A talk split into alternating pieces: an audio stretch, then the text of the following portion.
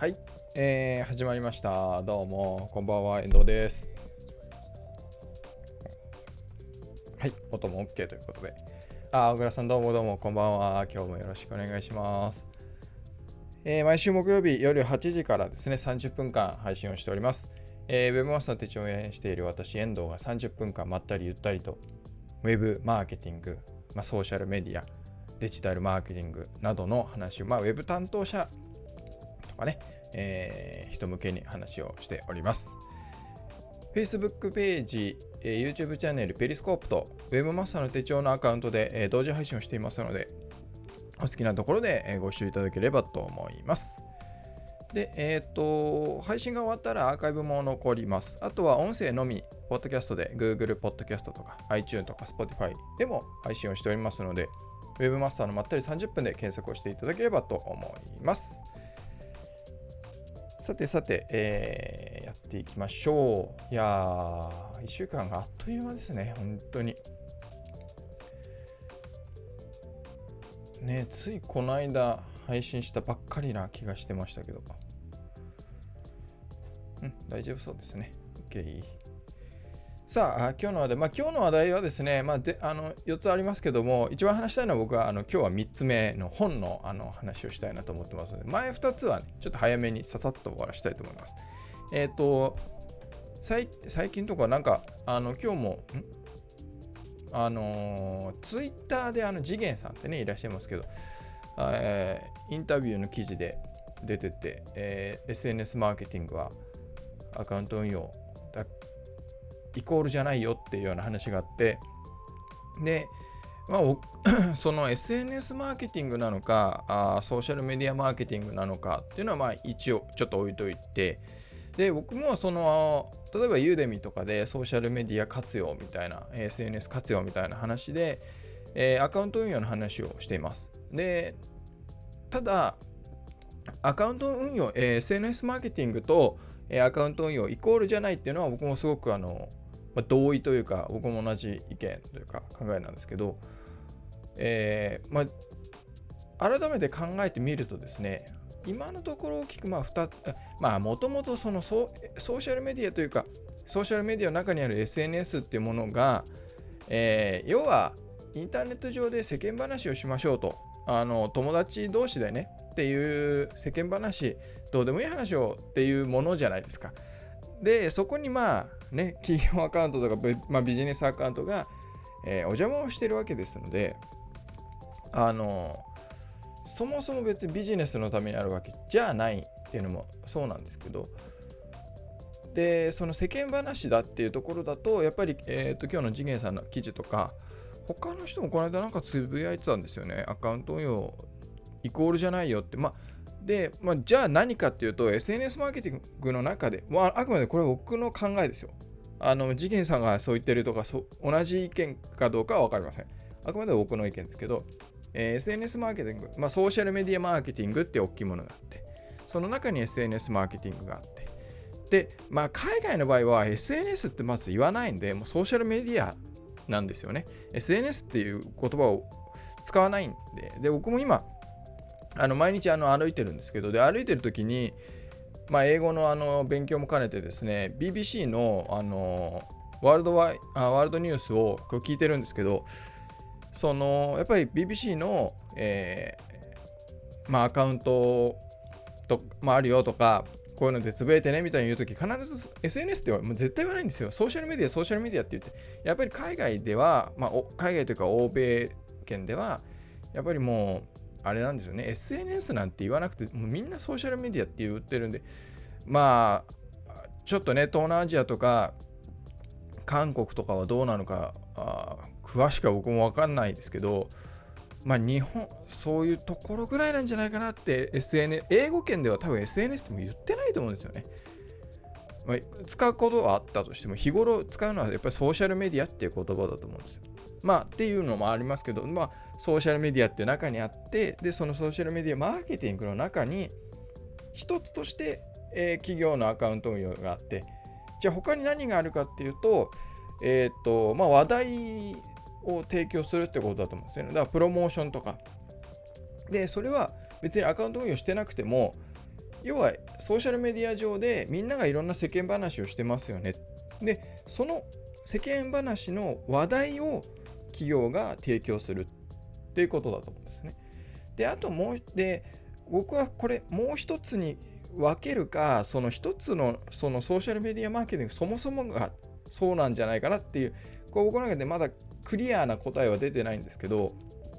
僕は、えーと、ソーシャルメディアマーケティングのそもそもがこうなんじゃないかなっていうのはやっぱりそのソーシャルメディアで顧客自分たちが顧客として考えてる人たちの体験をどう企業側がクリエイトしていくかっていうことだと思うんですね僕は。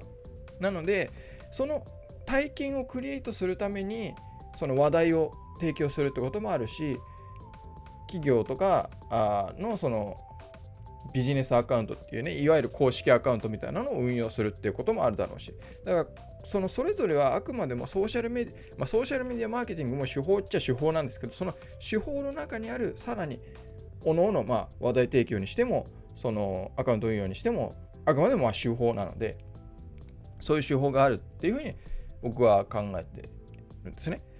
で、えー、とはいえですね、その話題提供の話をいきなりしてもですね、まあ、なかなか難しいわけですよ。そんな、これからソーシャルメディア取り組んでいきましょうとか、えー、っていう場合には。ということで、で、やっぱり、その、えー、話題提供とか体験作りっていうところでいくと、まあ、アカウント運用は外せないよねっていうのが僕の考えではあるんです。だから、それが全てではないけども、やっぱ重要なものだよねっていうので、やっぱりまずは、まずはというかね、アカウント運用っていうのはしたらいいんじゃないかなって。だから別にそのアカウント運用してないから、ソーシャルメディアを活用してないかっていうと、そういうことではないし、えー、企業アカウントがないからソーシャルメディアマーケティングに取り組んでないっていうかってことになるかっていうとそういうことでもないと。なのででその結局話題を作るってな何が一番まあ僕の中で、えーと、分かりやすくどう言ったらいいかなって思ってたんですけどそのソーシャルメディアの活用っていうところだと、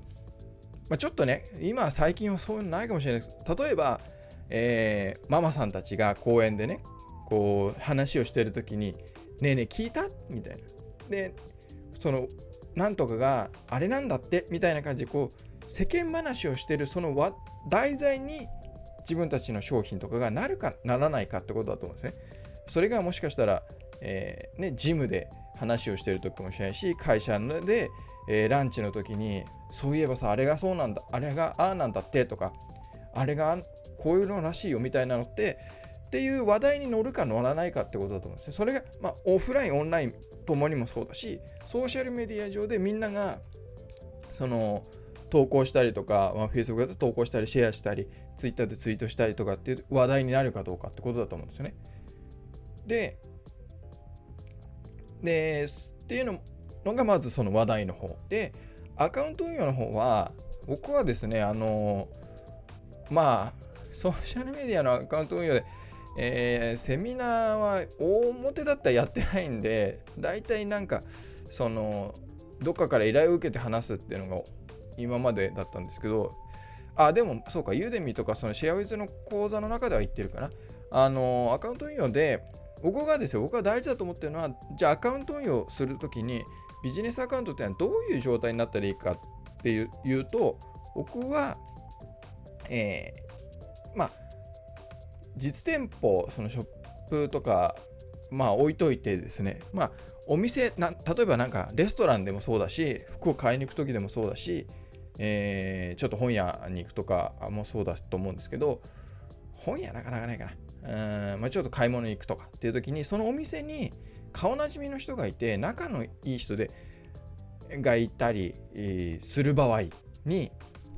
その人がいるから、だ同じお店、なんていうかな、同じものを売ってるところがあったとしても、そう顔なじみがいて、そのちょっとね、楽しく話ができますよ、みたいなあお店の方が、まあ、買い親近感湧くし、行きやすいし、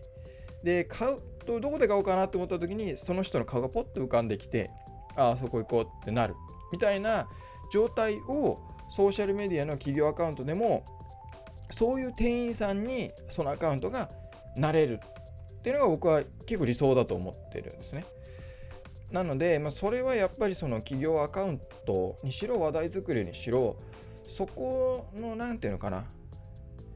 自分たちがそのプラットフォームに合わせていかなきゃいけないと思うんですよ。で、そもそもそのプラットフォームはどういうものだったかみたいなのも考えながら、やっぱりやっていかなきゃいけないんじゃないかなっていうのは思いますね。だから話題を作ってればそれだけでいいかっていうと、僕はそういうこともないと思ってるので、やっぱり両輪というか両軸で、えー、話題を作るっていうのもそうだし、話題を提供するってことですね。もそうだし、えー、企業のアカウントを運用するってことも僕はまあ、大事なことなんじゃないかなというふうには思ってます。というとこですね。はい。あんまりこれ話すとね、また長くなっちゃうんで次行きましょう。えー、Google マイビジネスの侮る中で今日とかなんか最近なんかちょこちょこねやっぱりあの Google マイビジネスマイビジネスみたいなで検索結果のあの今日とかななんかあのホテルのね、えー、のが出ててそれは Google マイビジネスの情報とかを、まあ、すごく見てますよみたいな話がでありましたけど僕はまあ、あのね、SEO の本にも書きましたけど、僕の中では SEO っていうのはただ、検索エンジンに、まああのね、ウェブサイトを最適化することではあるんですけど、まあ、これは SEM って言った方がいいのかもしれないです。えー、SEO じゃなくて SEM、えー、ソーシャル、あ、ソーシャルじゃない、サーチエンジン ソーシャルの話してたから。で、えー、ありますよね、SEM って。だからそっちな、まあだ、それだと、えー、広告の方になっちゃったりもするんであれですけど、まあまあまあ、それはまあ、その定義はちょっと置いといて、そのですね、えー、ただ、検索エンジンの結果、表示結果のところで、いかに自分たちが、まあ、言い方、こう語弊のある言い方をすると目立つかというか、えー、アピールできるかというか、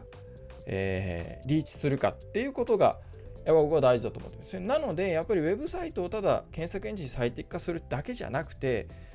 その実店舗があって店舗に人が来るようなサービスがあるのであれば、えー、やっぱりマイビジネスっていうのは Google マイビジネスはやっとくべきっていうか、まあ、やらない理由がないよねっていう感じではあります。でやっぱりあれってねですねいろいろあのいろんなただそのサイお店の情報が載るっていうのも大事。まあそれだけでも結構僕は重要だと思うんですけど営業時間が出たりね。あとまあそのお店に対してのレビューが出たりとかっていろいろありますよね。であの僕が今最近よく言ってる整体院さんなんかもそのマイビジネスちゃんとやっててあのレビューが書いてくださいねみたいなのをもらったりするわけですよ。あの行った人はね。そこで施術を受けた人は。とまあ、そういうふうに積極的に取り組むってもすごく大事だと思うし、あとは Google マイビジネスで、例えば、えー、投稿もできるんですよ、あれね。あの、まあ、Google、まあ、まあまあまあ、語弊があります。ちょっと勘違いが生まれるかもしれないですけど、まあ簡単に言うと、その店舗の Google プラスアカウントみたいなもんなので、そうすると、検索をした人が、その、まあ、Google マイビジネス情報を見たときに、商品をそこで商品を表示させたりとかあるいは投稿表が表示されたりするわけですよ。でそれ期間で消えちゃったりするんですけどなんか僕なんかは、えー、クライアントのその EC サイトとか、まあ、そこは実店舗もあるのでそこをちゃんと登録をしてで例えば、えー、新しい C 商品が出ましたとかっていうのも全部そのマイビジネスにも投稿をしてるしあとはえー、例えばまあ年末年始なんでね、こ今年の、今年の、ね、今月末かにあるじゃないですか。とや、休みの情報とかもあるわけですよね、その時だけみたいな。そういうのも投稿として出したりするし、えー、イベントごとがあるときはイベントも投稿したりするし、ということで、結構積極的にその Google マイビジネスは使ってます。で、それは、例えばあのウェブサイトの、えー、検索エンジン最適化だけじゃなくて、やっぱり会社とし会社っていうか、まあ、店舗としてその Google の検索エンジンに最適化するっていうところで言うとやっぱり Google マイビジネスは重要なんじゃないかなと思います。なので、まあ、やってない人はもうどんどん何をしてるのっていう、えー、SEO でサーチコンソール使わないみたいなレベルでちょっともうあのやばいと僕は思ってます。使うべきだっていうふうに思っております。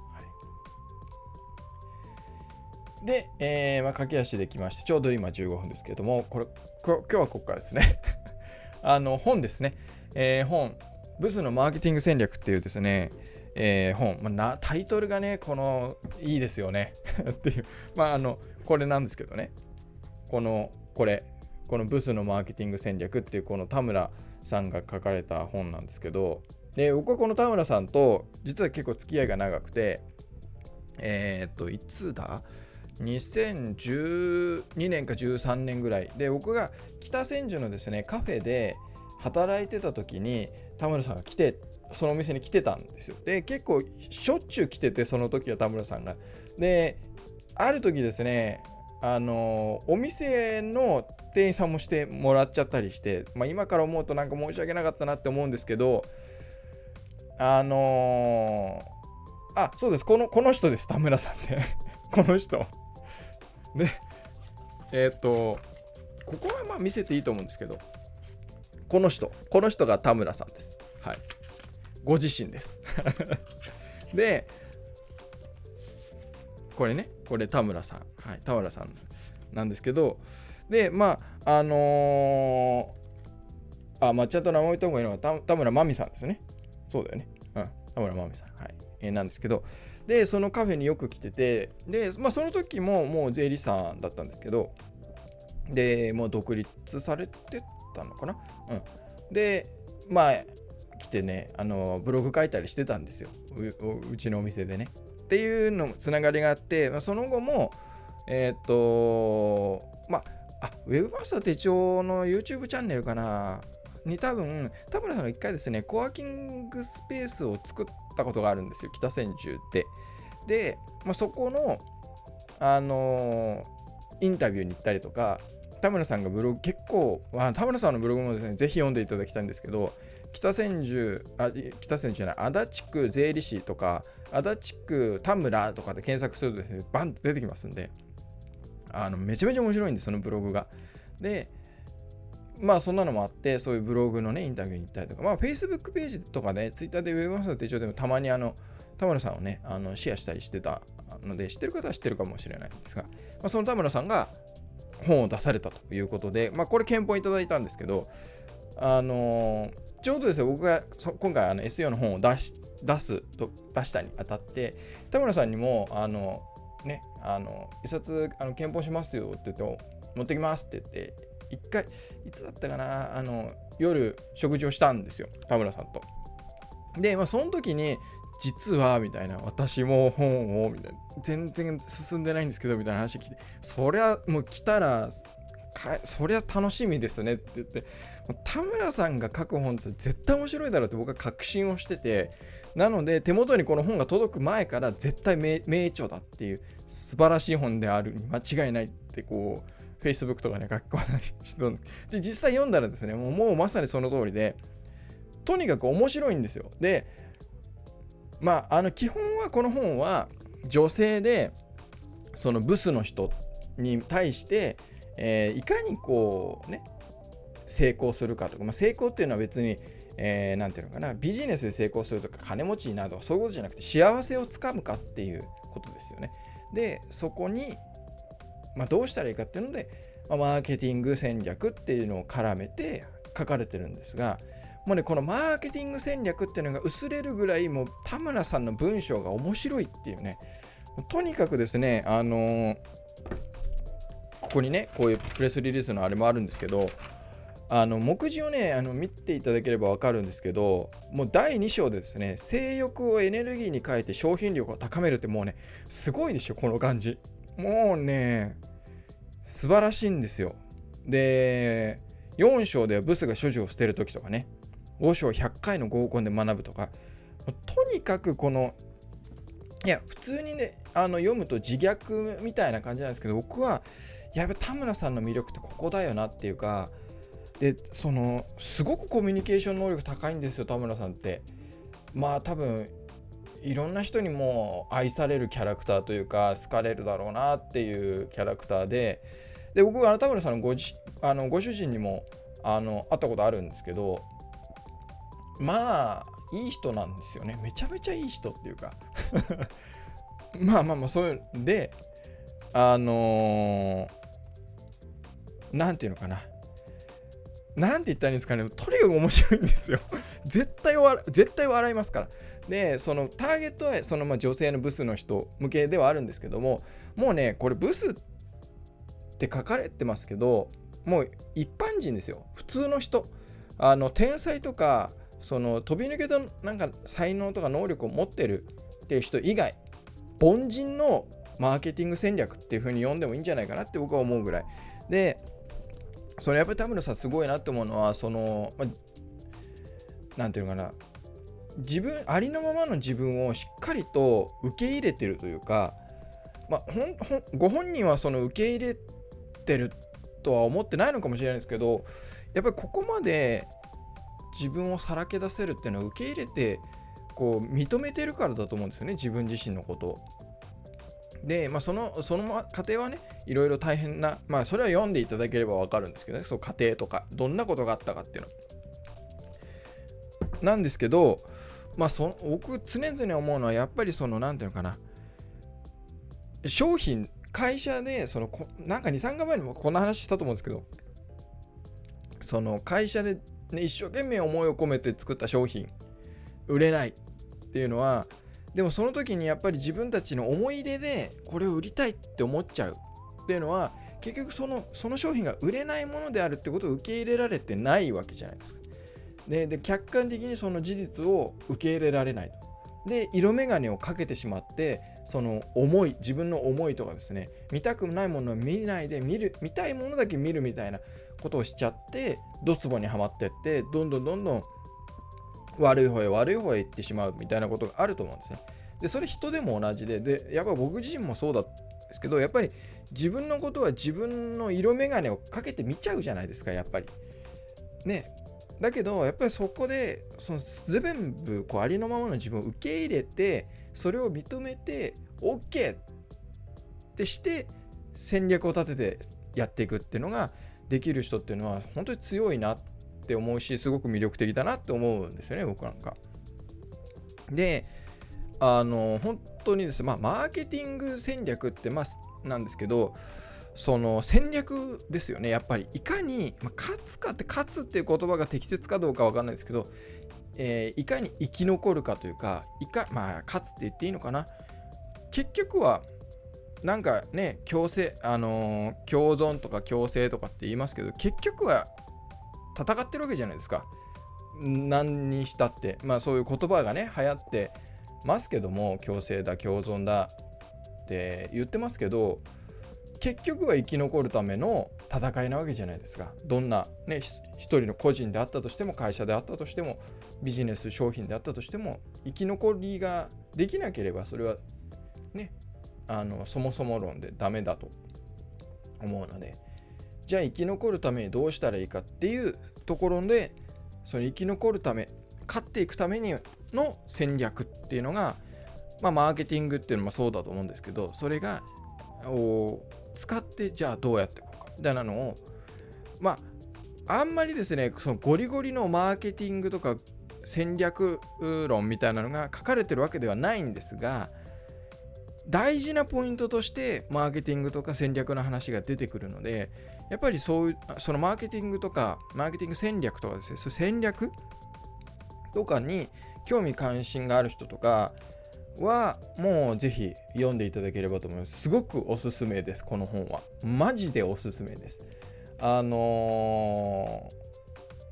ー、本当に。あのただ読む場所は選んだ方がいいかもしれない。外で電車とかで読んでると、その別に表紙がうんぬんじゃなくて、あのちょいちょいですね、声出して笑っちゃうところがあるんで、あのいきなり、あれですね、面白い動画を電車とかで見ない方がいいのと同じような感じです。まあ面白いんですよ。で、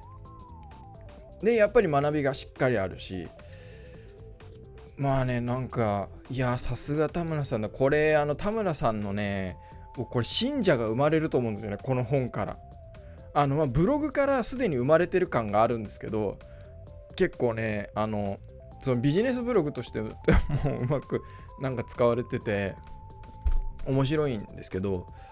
その、読んで、もうね信者みたいになってくるんですよね田村さんのところに。でもこの本はさらにそれを加速させるだろうなっていうふうに思ってます。もう田村さんのなんかオンラインサロンとかやったら多分すすぐ埋まるんじゃないかなっていうぐらいファンを増やすだろうなっていう、うん、ファンっていうか信者かな 信者を増やすだろうなみたいなだって田村さんがその何て言うのかななんか今うまくいってないみたいな人とかね。あのなんかでも僕別にブスだけの話じゃないと思うんですけどね。そういう人たちになんかねこの本を読んだことでこうカリスマ的な教祖様的な感じが生まれるんじゃないかなっていうぐらい。で本当に面白いです。で僕はその、えー、さっき言った、えー、僕のねその SEO の本を田村さんのところに持ってっ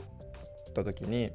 まあ、本を書いてますみたいな話を聞いて全然知らないんですよこの内容も。多分その時はタイトルも決まってなかったのかな、まあ、どんな内容かみたいなのをさらっと聞いたぐらいなんですけどまあ、絶対面白いからきっとあのアベバ TV とかでドラマ化とかされるんじゃないですか？みたいなこと言ってていやでもねありえそうなんですねこの本。この本ありえそう。なんかねありえそう、うん、この本でおが原作のドラマ化ってね全然ありえそうな気がしております もうぜひあの読んでください、皆さん。本当に面白いですから、これ。これ多分ね、今年一押し。もうなら自分の本よりも押す。押 すこの本は。なので、もうね、爽快ですよ、爽快。素晴らしいぐらい。気持ちいいぐらい。本当に爽快な本です。で、やっぱマーケティングとかそういう戦略、いかに生き残るか、いかに勝つかっていうのがしっかり書かれてる本ですので、まあ、あの税理士としての話は一切出てこない。あ税理士としての話が税金の話とか一切出てこないです。まあ面白いです。で、なんかやっぱりあのこの本自体もそのなんかブログがきっかけだったらしいので、田村さんの。やっぱブログで個性を出すっていうのはこういうことにつながっていくんですね。いやー、なんかもう、なあで、もセンスなのかなすごいですね。いやー、本当に。というわけで、これ、これ、あの、ぜひおすすめでございます。えっ、ー、と、そうですね、えー、本の紹介としては、ブスのマーケティング戦略。えー、田村真美さんが著書ですね。で、これ、文教者でいいのかな、うん、文教者でいいんだね。文教者さんから出ております。はい。えっ、ー、と、18年のいつだっけ ?12 月7日ですね。発売。まあ、Amazon とかでも売ってますんで、ぜひ。で、この、あの、帯の、帯というか裏表紙のところにも、あの、田村さんのそのブログのあの URL とか載ってますんで、ね、えー、ぜひ、えー、Amazon 書店で、えー、ご購入いただければと思います。まあ、その話してたらもう30分ですね。あの、最後のリモートスマあスマートリモコンの話は、まあ、別に大した話じゃないです。えっ、ー、と、ネイチャーリーモっていうスマートリモコンを買いまして、で、アレクサと連携をさせて、まあ、あ、はい、あの、起動しちゃいましたけど、Amazon のね、エコー、Amazon エコーと連携をして、で、あのー、スマートリモコンでエアコンつけるとかですね、えー、するようなことができるようになりました。これすごく便利ですよ、皆さん。あのぜひあのスマートリモコン検討している方はあのお楽しみいただければと思います。これあれかな？今もしかしたらあー切れちゃってる？エラーがあどどうやらエラーがあったっぽいですね。えっ、ー、と全部配信がもしかしたら止まっちゃってるかもしれないのであのこれ今録画してますんでって言ってもみんな聞こえないんですよね。あの、ちゃんと公開しますんで、はい。あー、切れちゃったな。Facebook も YouTube も、多分ペリスコープも全部切れちゃったかもしれないですね。うん。あ、配信止まっちゃいましたね。なんだろうな、これ。原因は何だろうな多分あのあれなんですよねリストリウム .io の方のあれじゃないかなサーバーじゃないかなって思うんですよ多分ね。うーん、そんな気がしますね。そんな感じがする。そんな感じがするので、ちょっとまあ、あの、ロシアに変えようかな。まあちょっと、ちょっとまあ次回、あの、ちょっとだけ変更してやります。サーバーの方設定してやり直してみたいな。あの、後で、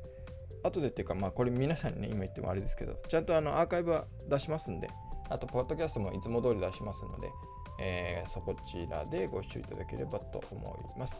まあ戻ってないから、配信は終わっちゃってますけど、